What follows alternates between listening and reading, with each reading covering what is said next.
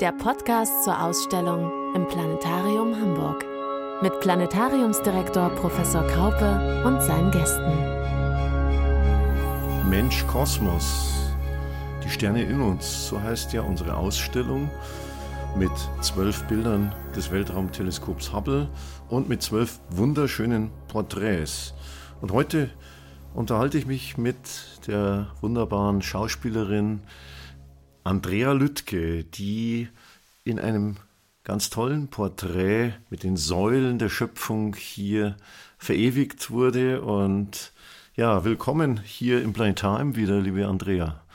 Ja, einen wunderschönen guten Tag. Ich freue mich auch immer wieder hier ins Planetarium zu kommen und fühlte mich sehr geehrt, dass äh, du mich gefragt hast, ob ich diesem tollen Fotografen Wolfgang Köhler, ein Meister seines Fachs, ob ich bei diesem faszinierenden Projekt mitmachen kann und finde das Ergebnis auch wirklich sehr gelungen. Ja, wir stehen hier bei den beiden Bildern, die sich gegenüberstehen am an den beiden Säulen und das kann man betrachten. Wir, die Zuhörer die jetzt das zu Hause hören, wo immer Sie uns hören, dass vielleicht sehen Sie die Bilder nicht. Wir werden auf die Bilder eingehen. Wir werden aber auch eingehen auf das, was in uns ist. Die Sterne in uns, was uns bewegt, was uns antreibt. Ja, wir sehen dieses Bild, das Hubble, das Weltraumteleskop Hubble gemacht hat. Eigentlich ist es die zweite Auflage eines Bildes. Es hat schon mal ein solches Bild gegeben. 1995 hat das Weltraumteleskop Hubble schon einmal die Säulen, die sogenannten Säulen der Schöpfung im Adlernebel äh, aufgenommen. Aber 2014 hat das Weltraumteleskop mit verbesserter Optik dann noch ein draufgelegt und anlässlich des 25. Geburtstags des Weltraumteleskops nochmal eine Aufnahme der Säulen der Schöpfung gemacht. Und das ist wesentlich besser, dieses Bild. Und wir haben es hier als großes, grandioses Bild hier im Planetarium als Teil unserer Ausstellung. Tja, die Säulen der Schöpfung, drei eindrucksvolle Türme aus Gas und Staub, die in diesem Bild hier eingefangen sind und im Sternbild Adler in einer Entfernung von, tja, über 6000 Lichtjahren befinden sie sich. Säulen der Schöpfung. Ja, sehen aus wie Finger und wie tragende Säulen, aber Andrea, das besteht. Ja, sie weisen irgendwie in die Unendlichkeit und das finde ich faszinierend und auch eben, was mich da so fasziniert, ist, dass das ist ja die Wiege, eine Sternenwiege. Also da werden neue, neue Sterne geboren, da äh, an, an, den, an, den, an den Spitzen äh, da sieht man dieses vielfarbige Leuchten der Gaswolken und äh, die, diese feinen Ranken aus kosmischem Staub und äh, dieser, dieser rostfarbene, sieht aus wie so ein Elefantenrüssel und äh, da, es ist sozusagen der, der Anbeginn von neuem Leben, aber wir wissen auch gar nicht, wenn es uns erreicht, die Bilder uns erreichen, ist es vielleicht schon wieder alles ganz anders.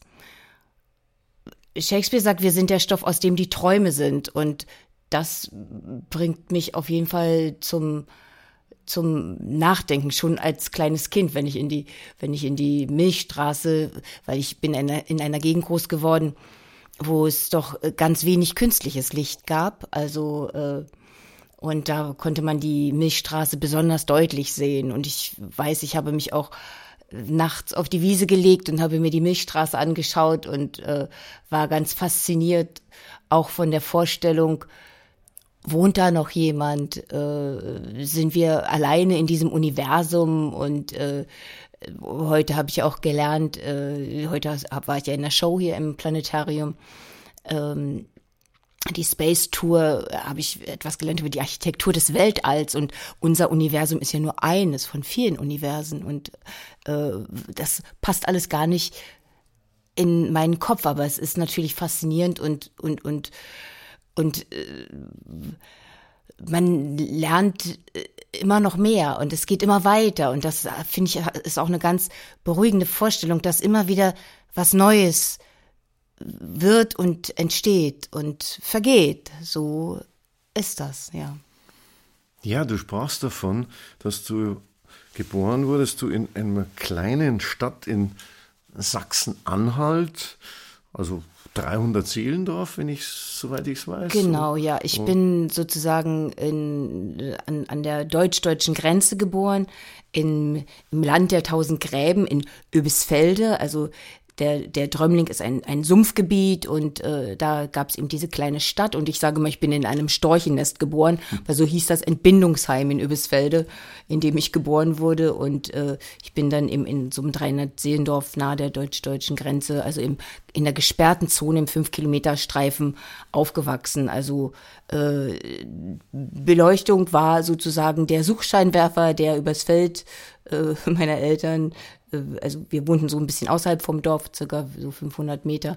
Und wenn mal wieder einer abgehauen war, dann sah man nachts den Suchscheinwerfer übers äh, Feld irrlichten und äh, ja, und so bin ich groß geworden.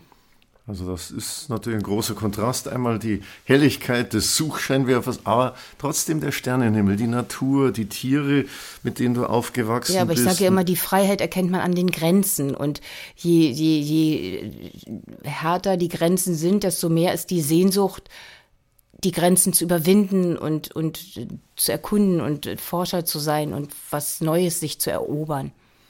Ja, du hast ja da wirklich mit Kraft äh, dir überlegt und das ausgeformt, was du werden willst. Du hast viele Vorstellungen, Wünsche gehabt, noch als du 17 warst, äh, aber du wolltest etwas tun, du wolltest etwas Soziales auch tun, soweit ich weiß. Und du hast deinen Vater sehr früh verloren, aber du wolltest weiter und ähm, hast, bist dann ans Theater gekommen, weil es dort, ja, warum eigentlich? Warum bist du ans Theater? Was hat dich da fasziniert? Du bist nicht Tierärztin, nicht Lehrerin, wolltest ja eigentlich Jura studieren und landest am Theater.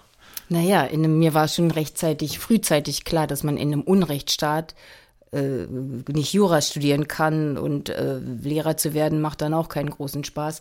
Ähm, und so bin ich halt zu dem zu dem Metier, zum fahrenden Volk gekommen, wo es halt am meisten Freiheit, sich auszudrücken und kritisch zu sein und äh, etwas über die Welt zu erfahren und äh, in, in, in, in andere Denkstrukturen einzudringen und äh, für sich auch innere Freiheit zu erobern. Das war für mich auch ganz wichtig. Die Freiheit der Gedanken und das, das auch die auch Genau, aber trotzdem den lebendigen tun. Austausch mit Menschen, sonst wäre ich ja Bibliothekarin geworden. Das war auch eine kurze Überlegung, Überlegung äh, oder auch Theaterwissenschaften, also mich von der von der von der theoretischen Seite äh, den den Geschichten zu nähern.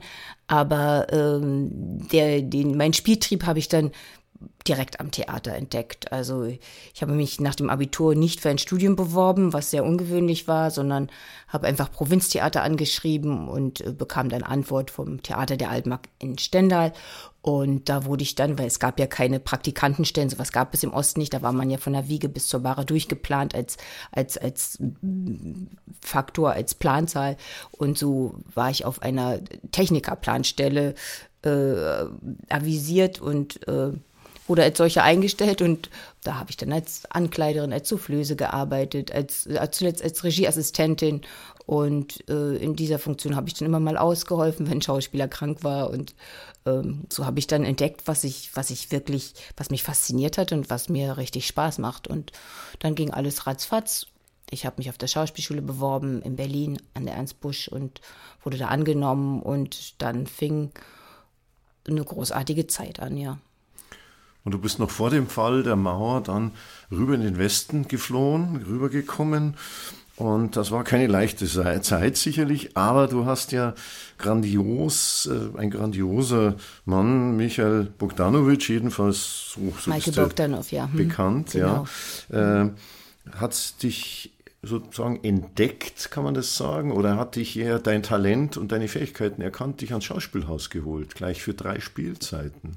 Das ist ja schon. Genau, also eigentlich habe ich das der Theateragentin äh, ähm, Frau Lieneweg zu verdanken, weil ich habe halt ganz normal, ich habe mich hier in Hamburg, ich war ja am Anfang arbeitslos, arbeitslos und obdachlos und habe mich umgeschaut, äh, wo ich halt Arbeit finden kann und habe dann entdeckt, dass die ZBF, die zentrale Vermittlung für Film, Bühne und Fernsehen, das Arbeitsamt für Schauspieler ist und habe ich dann vorgesprochen und sie hat mich dann sozusagen an Michael Bogdanov vermittelt und äh, ja, ich habe den Hamlet vorgesprochen, sein oder nicht sein, das ist hier die Frage. Das war sozusagen mein Thema. Also Shakespeare sprach mir aus der Seele und äh, damit habe ich mir dann sozusagen das Engagement am Schauspielhaus verdient und das war eine tolle Zeit. Ja, das ist ja fast eine Steilvorlage für dieses Bild. Sein oder nicht sein. Ja, ob's Edler ja. im Gemüt die Pfeil und Schleudern des wütenden Geschicks erdulden oder sich waffnen gegen eine See von Plagen, durch Widerstand sie enden. Ja, und die Säulen der Schöpfung sind ja auch Säulen der Zerstörung eigentlich, so komisch das klingt. Diese drei Säulen, die wir da sehen. Du hast es angesprochen, da entstehen Sterne in diesem Bild. Und an der oberen Spitze brechen sie durch, ganz massereiche Sterne, die da leuchten äh, und sich hinter dem Vorhang aus Staub befreien. Äh, aber äh, es ist natürlich auch etwas, Zerstörerisches darin. Diese drei Säulen, die sind ein vergängliches Ding. Die werden durch Sternexplosionen in der Nachbarschaft wieder äh, zer, zertrieben, zerrieben. Und eigentlich ist das, sind diese Säulen nur sozusagen der Windschatten aus diesen dichteren Zonen oben.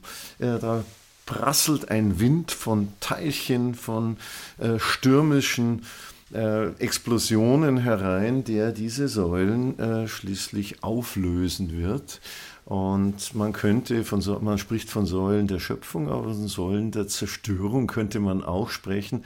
Gut. Je nachdem, ob man Optimist oder Pessimist ist. Ne? Ja. Ne? Also es ist ja alles nicht, es ist ja nichts von Dauer. Nur, dass einem das nicht täglich bewusst ist. Und das ist vielleicht auch ganz gut so. Und du bist Optimistin. Ja, also ich habe drei Kinder in die Welt gesetzt, also kann man nur Optimist sein. Drei Säulen, drei Drei Töchter. Drei ja. Töchter. Drei und Töchter. Äh, so dich, sprach dich dieses Bild auch aus dem Grunde an. Und man sieht es an deiner Gäste. Du äh, schaust in den Kosmos. Ja, ich heiße äh, die Zukunft willkommen. So, so habe ich gedacht. Ne? Und all das, was kommt, man muss immer die Flanken frei machen, auch wenn man dabei riskiert, verletzt zu werden oder das Scheitern riskiert, äh, weil ich finde, eine andere Chance hat man eigentlich nicht, als es zu versuchen. Ich sage mal, Versuch macht klug. Und das ist auch meine Devise oder ich sage immer, Glück ist eine Fähigkeit. Ähm, denn wenn es anklopft, muss man das Türchen aufmachen und sehen, was man damit anfangen kann und die Fähigkeit entwickeln, dass man was damit anfangen kann. Wagnisse, Herausforderungen, die nimmst du positiv, das sieht man schon. Das sieht man auch an deinem offenen, wunderbar, der Blick nach oben ins Licht der Sterne und diese Willkommensgäste und die drei Säulen, das sind auch deine Töchter. 1993 war, glaube ich, Lili war die erste. Genau. Oh. Lilly, Milena und Lotti sind meine Töchter, ja. Und die sind ja. Zwei sind mittlerweile aus dem Haus. Aus und, dem Haus. Und äh, meine jüngste macht jetzt Abitur, also die ist jetzt 17. Und du hast ja die Staffette, nein, du hast ja nicht weitergereicht. Du bist ja im, im vollster Aktion, aber du hast äh, dein Talent weitergeerbt, weitervererbt. Äh, deine Töchter sind alle? Nein. Ja, zwei. alle haben mal ein bisschen gespielt, aber die mittlere hat es zum Beruf gemacht. Also das ist Milena Czantke, meine Tochter, und mhm. die ist auch ganz erfolgreich. ja, das ist untertrieben, hätte ich gesagt. Sehr ja. erfolgreich. Ja, ich freue mich natürlich wahnsinnig. Also, dass, dass, dass ich mir auch um dieses Kind keine Sorgen machen muss. Die sind alle ganz gut geraten und, und sie erobert sich so die, die Filmwelt und, äh, und auch die Theaterbühnen und aber vor allen Dingen die Filmwelt. Und der Optimismus, äh, den hast du weitergegeben und gibst du weiter immer. Und äh, das ist eben eine das Unbekannte nicht als Gefahr zu sehen. Das scheint eben, wie du vorhin gesagt hast, Grenzen. Ja, das heißt aber nicht, dass ich immer nur mutig bin. Also äh, manchmal weiß ich auch nicht, wo, wo, wo der Weg längst geht, aber man muss halt immer in, in, in Aktion bleiben und sich was Neues ausdenken. Ich sage immer, der Stuhl hat keine Lehne, man muss schon selber überlegen, wo man seine Hände lässt. Ne? Ja, die Zeitskalen sind natürlich bei uns Menschen immer andere als bei den Sternen. Hier die Säulen der Schöpfung, du hast angesprochen auch, dass da äh, natürlich ein Werden, ein Entstehen ist, ein Werden und Vergehen. Das sind wir wieder bei Shakespeare fast sein und den, dem Theaterleben sein oder nicht sein. Das ist natürlich auch hier die Frage, da Sterne, die entstehen, nachdem andere Sterne vergangen sind, als Sternexplosionen. Diese ganze Umgebung dieser, dieser Zone ist ja äh, eine, das ist eine Sternentstehungszone, etwa vier Lichtjahre groß. Das ist also ein unglaublich großer Bereich, äh, viel, viel größer, tausende Male, zehntausende Male größer wie unser Sonnensystem ist diese Struktur. Und eigentlich stellt das etwa das dar, und das ist ja, kommt ja auch in deinen Äußerungen raus, das ist das Entstehen der Sonne auch. Unsere Sonne entstand tatsächlich in einer ähnlichen Gegend, Aha. sehr verwandt.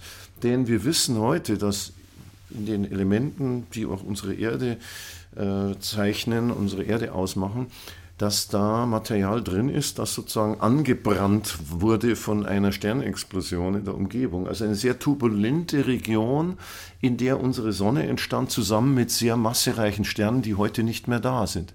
Also es gab sozusagen Geburtshelfer, sehr dramatische, sehr forsche Sterne, äh, die entstehen konnten und die auch mit sich brachten, dass auch schwächere, kleinere Sterne, langlebige Sterne wie unsere Sonne äh, heute mhm. noch da sind. Die großen, dicken Brummer an Sternen, die sind nicht mehr da. Die ja, sind das ist auch eine ganz schöne Vorstellung, finde ich. Ne? sind aber ein bisschen Geburtshelfer für, für die langlebigen Sterne. Und äh, das ist vielleicht auch ein wenig. Äh, das ist eine schöne Metapher, ja? ja. Durchzuhalten, es lohnt sich immer man muss vielleicht nicht immer der Größte, der Beste, der Stärkste sein, ähm, sondern ein Durchhaltevermögen haben und äh, um seine Qualitäten halt zu entwickeln.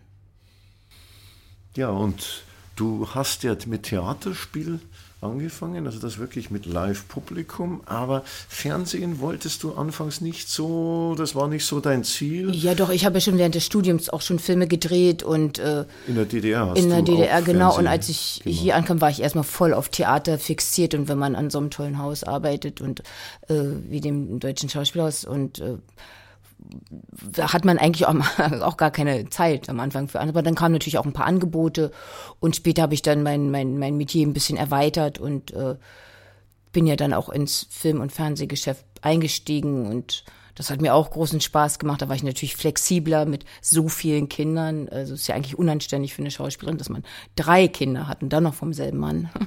das gibt's ja eigentlich gar nicht. Ähm, und man ist natürlich dann mehr also am Theater ist man ausschließlich Nachtmensch. Okay, das, du hast auch genug Nachtdrehs. Das ist auch so. Man muss halt einfach gut organisiert sein. Mhm. Und du hast ja die ganzen Hamburger Bühnen, Schauspielhaus, Kammerspiele, Altona Theater, Winterhuder Fährhaus. Aber man kennt dich natürlich äh, auch ganz besonders als die Polizistin Tanja König an der Seite von Jan Fedder zum Beispiel im Großstadtrevier, natürlich dann auch in weiteren Krimiserien, Polizeiruf, Soko Köln, Wolfsrevier, Notruf Hafenkante, aber natürlich auch aus der Reihe Rote Rosen, äh, der Rolle der Eva Pasch in der ARD.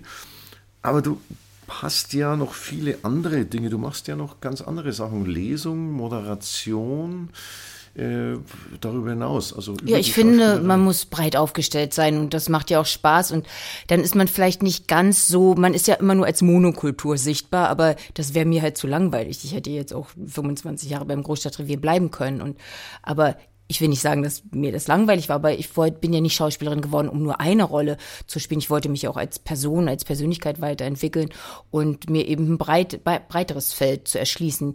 Äh, jetzt im Moment, auch gerade in der, in der Corona-Zeit, äh, versuche jetzt auch ein bisschen äh, als Sprecherin zu arbeiten und das finde ich auch sehr faszinierend zu lernen, wie man wirklich mit dem Mikrofon arbeitet. Das ist nochmal was ganz, nochmal was ganz anderes. Auch ein, man erlebt seine Stimme auch ganz anders und ähm, das finde ich auch interessant, also Hörspiele zu produzieren und äh, da oder Dokumentation zu sprechen, Voice-Over und so. Das finde ich auch sehr interessant. Also ich finde, man kann als Schauspieler, man muss auch mittlerweile als Schauspieler breit aufgestellt zu sein, wenn man wirklich auch von dem Beruf leben möchte. Aber du schaust nicht in die Sterne, um deine Zukunft zu erkennen. Also glaubst du denn an so Dinge wie Astrologie, Sterndeuterei? Also Oder in die Sterne schaue ich eher, um mich zu entspannen. Also ich finde es immer sehr lustig, mein Horoskop zu lesen. Und äh, erstaunlicherweise hat es oft recht. Das ist wirklich erstaunlich, ja. Also ich bin vom Sternzeichen Jungfrau und das heißt, ich bin auch eine sehr, sonst würde es auch gar nicht, wäre es auch gar nicht anders gegangen. Ich bin ein ganz gut organisierter Mensch und ähm, aber man sagt auch äh, im, im, im Alter, also mein Aszendent ist der Löwe und dass man in der zweiten Lebenshälfte wohl eher von seinem Aszendenten beherrscht wird. Und da bin ich Löwe und der Löwe liebt den Glanz und den großen Auftritt. Das passt natürlich dann auch wieder für eine Schauspielerin, ja. Als Astrophysiker muss ich da natürlich ein bisschen lächeln und äh, ja, du ja, also weißt, dass ich als Astronom, Astrophysiker natürlich da nicht viel davon halte. Aber es ist ein schönes Spiel, ein schönes spielerisches Element, so das, ja. was durchaus mal in einem Gespräch uns äh, äh, ein Gespräch eröffnen kann und äh, ja. ja. Viele und, Leute meinen, sie kennen dich, wenn sie wissen, äh, unter welchem Sternzeichen du geboren bist. ja, man muss sich, man sollte Schubladen ja. eben vermeiden, dass man in eine Schublade gelegt wird, aber ich glaube, das ist bei dir also in jedem Fall der Fall, weil du ja immer dann aus der Schublade in das Nähe, also sofort rausgehst und Grenzen überschreitest und was Neues probierst. Also eigentlich dürfte dran dein Horoskop nicht so ganz zu dir passen, wenn man überhaupt daran glauben will. Aber jeder muss das selbst entscheiden natürlich, äh, wie er mit damit umgeht und wie er in die Sterne schaut. Denn äh, du sagtest ja am Anfang, die Sterne, du schaust sie als Ort der Entspannung auch an, und sie sind da oben. Hast du da irgendwie ein besonderes Erlebnis mal mit Sternen gehabt? Außer natürlich hier im Planetarium vielleicht, aber irgendwo draußen, wo du sagst, ach, Sonnenfinsternis oder Sternschnuppen oder irgendetwas, was dir noch in Erinnerung ist und also ich habe einmal in der Karibik gedreht und da war ich ganz erstaunt, weil da sah ich halt, halt auch das äh, Kreuz des Südens, dass der ganze, der ganze Sternhimmel kam mir verkehrt rum vor. Und das, das, das ist ja auch so. Es steht ja sozusagen auf dem Kopf, weil man auf der anderen, sich auf der anderen äh, Erdhälfte befindet. Und dann äh, ist, das, ist das ganz anders. Also das fand ich sehr faszinierend. Lustig. Ja, der südliche Sternenhimmel ist wunderbar. Er ist ein bisschen einseitig. Da ist man ja nur wesentlich im Frühjahr und im Sommer also unserem Frühjahr und unserem Sommer, auf der Südhalbkugel ist, dann ist das ja genau umgekehrt. Äh, da ist der Himmel ganz prächtig, äh, aber äh, es ist, äh, ist, eben sehr jahreszeitlich gebunden, der Himmel. Die prächtigen Stellen der Milchstraße dann natürlich im Frühjahr, also eben in den Monaten, sagen wir mal, Februar bis, bis äh, März Mai dann natürlich besonders schön sind. Und im Herbst, in unserem Herbst ist da relativ wenig zu sehen am Himmel an hellen und besonderen Partien der Milchstraße. Aber es ist natürlich toll, den südlichen Himmel zu sehen und hier, naja, Sternbild Adler, das ist ja eher schon am Äquatorzone, also schon mhm. am Äquator wäre das besonders gut zu sehen. Mit einem Fernrohr kann man da schon eine Ahnung, ein leichtes Leuchten sehen, aber nicht mehr. Nur ein Teleskop kann natürlich das so schön zeigen, so ein Gasnebel, aus dem die Sterne hervorgehen und auch natürlich Planeten. Was wir da sehen, ist ja Staub, sind Sandkörner, können wir sagen.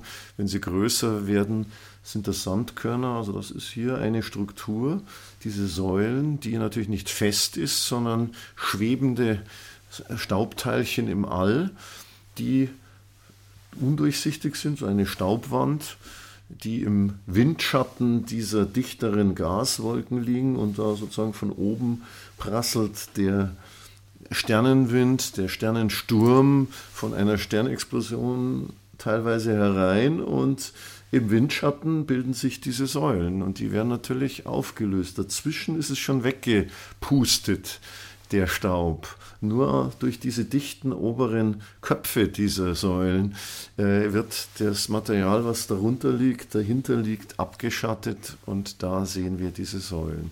Ein flüchtiger Moment Alles im Kosmos. nur eine Momentaufnahme, ja. Ja, Ja. einige tausend Jahre wird das sicher so sein, aber es ist auch übrigens, als hast du das schon bemerkt, dass dieser Nebel noch eine andere Struktur zeigt, die auch ganz wunderschön ist. Man nennt ihn nämlich auch den Star Queen Nebula, den Sternenkönigin-Nebel.